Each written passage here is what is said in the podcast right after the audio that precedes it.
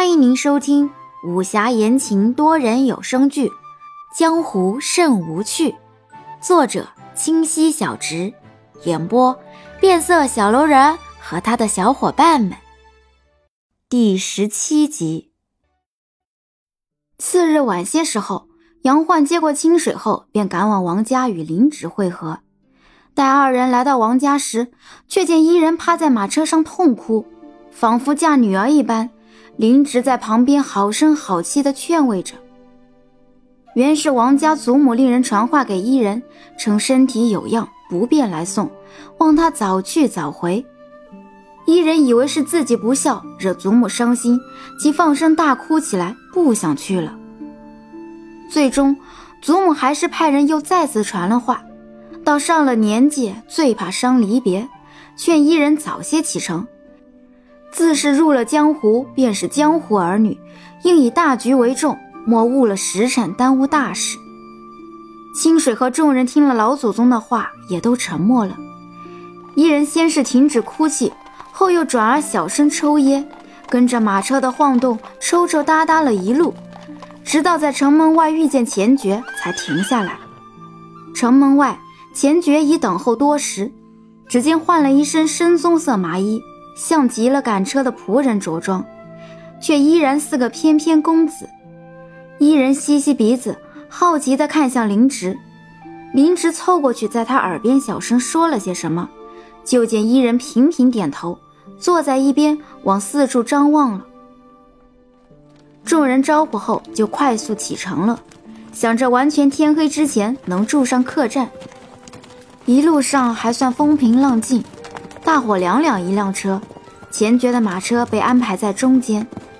林植遂了伊人的愿，让他与清水一辆车，自己和杨焕打头阵，被杨焕气得揍了一顿。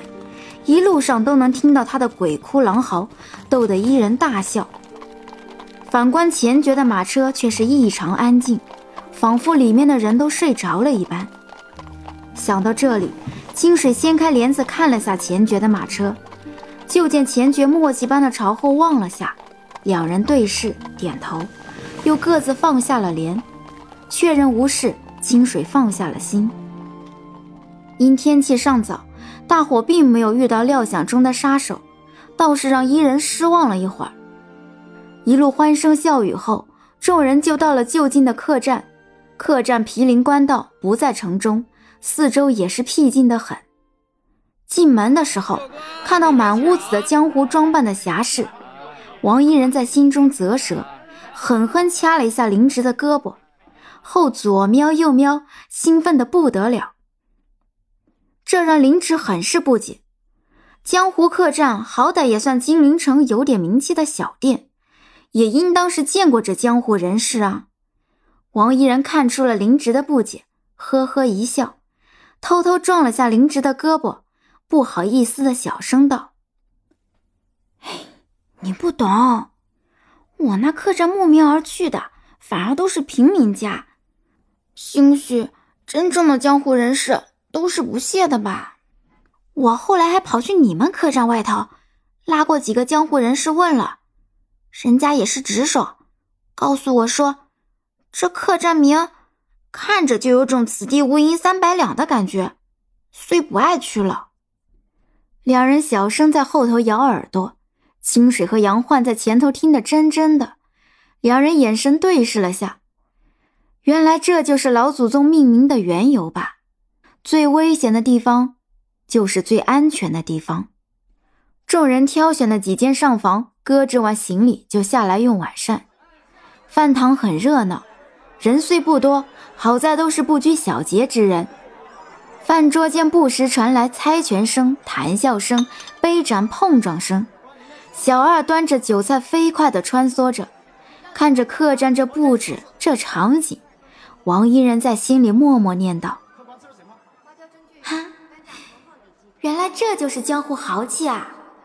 这摆置，这物事，这小二，这服务，霸气！”